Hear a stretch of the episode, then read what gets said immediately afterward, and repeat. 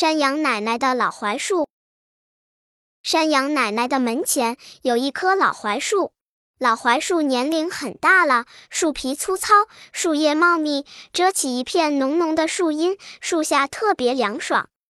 小猴子、小松鼠、小花蛇、小豹子喜欢在老槐树下玩。一天，山羊奶奶来到树下，看到老槐树的叶子发黄了，对大家说：“孩子们，老槐树渴了，大家给它浇浇水好不好呀？”山羊奶奶，老槐树能结出甜甜的果子吗？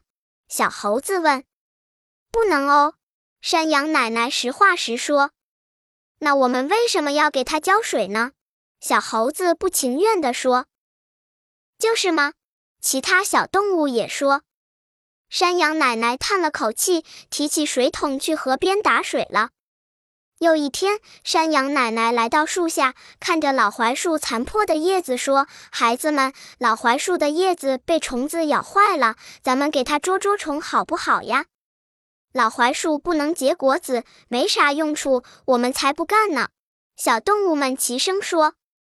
山羊奶奶叹了口气，搬来梯子，爬上树围老槐树捉虫。过了一段时间，老槐树开满了洁白的槐花，像一串串美丽的风铃。小动物们闻着浓郁的花香，都快醉了。山羊奶奶采了一些槐花，给大家烙了美味的槐花饼，小动物们吃的可香了。临走，山羊奶奶还送给他们每人一瓶甜甜的槐花蜜。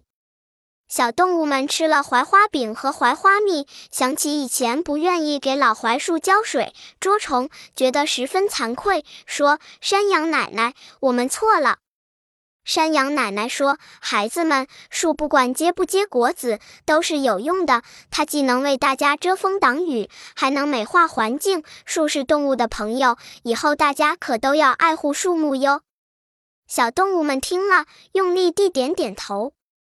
本篇故事就到这里，喜欢我的朋友可以点击屏幕右上方订阅，关注主播，每日更新。